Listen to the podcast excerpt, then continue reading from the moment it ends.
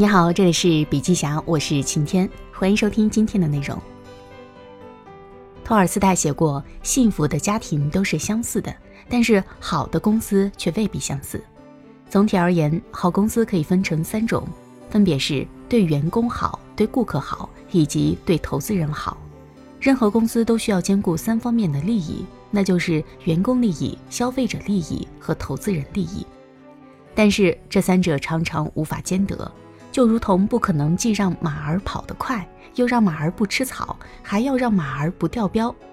如果一个行业发展的很快，蛋糕变得很大，又很容易分，那么三者的利益看似都能兼顾到。可是任何市场都有饱和的一天，那时候这三者的利益就近乎一个零和游戏，无法再兼顾彼此。IBM 在小沃森时期对员工很好。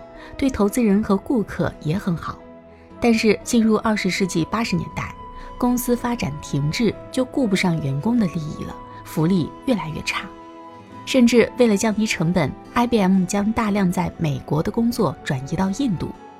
在郭士纳接手 IBM 后的二十年里，营业额没有增长，利润倒是涨了很多，这就是节省人员成本的结果。这样一来，投资人很高兴。但是员工和顾客不再满意，航空业的情况比 IBM 更惨，让他兼顾各方利益更是不可能。最终，所有公司必须在员工、消费者和投资人之间做一个选择，不论选择哪一方的利益优先，都有好公司和坏公司之分。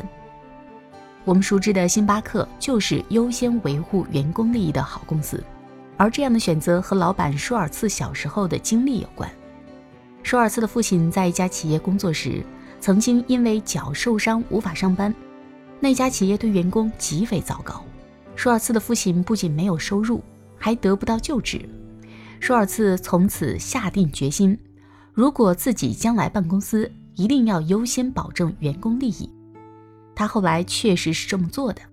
星巴克的临时工都有医疗保险。舒尔茨时常来中国。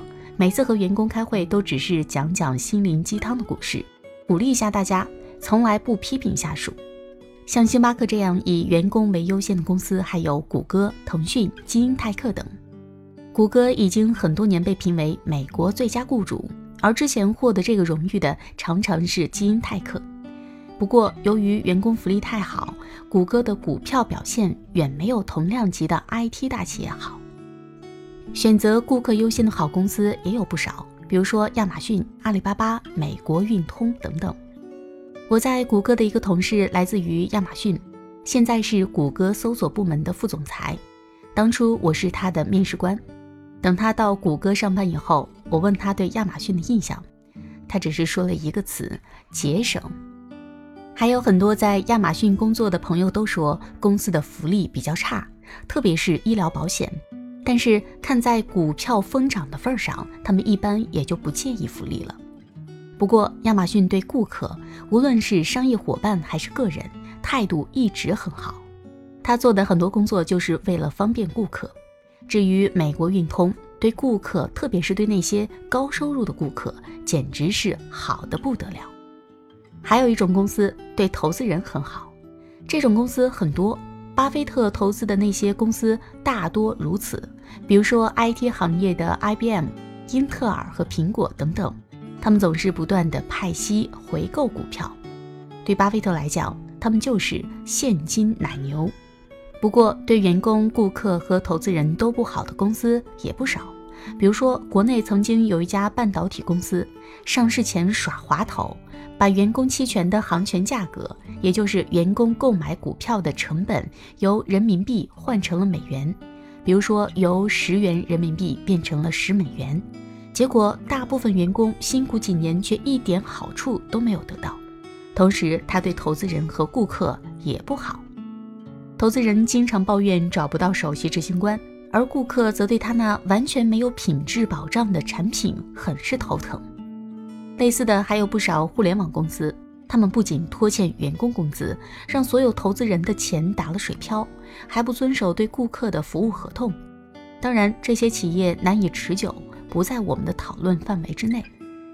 我想强调的是，全世界的公司虽然很多，但是能在一方面做得很好，另外两方面做得不太差，就很不错了。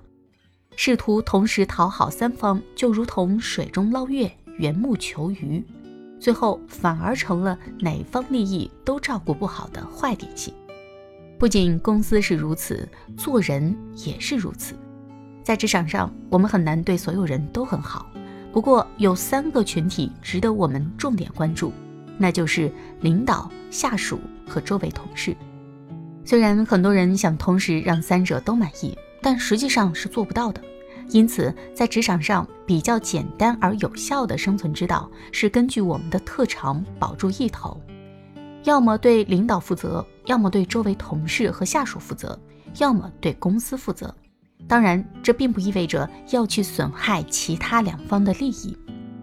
对公司负责的人，只要干得好，领导即便不喜欢这个人也会认了，因为公司缺不了他。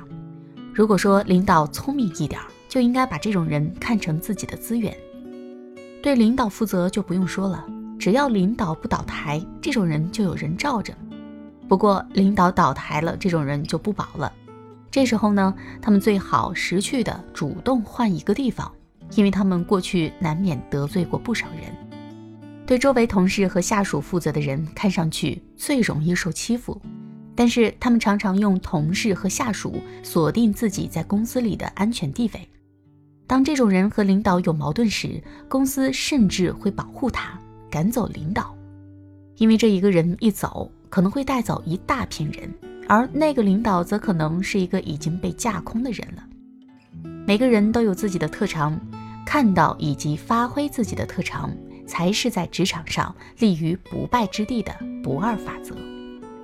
好了，今天的内容分享就到这里，感谢收听，我们明天见。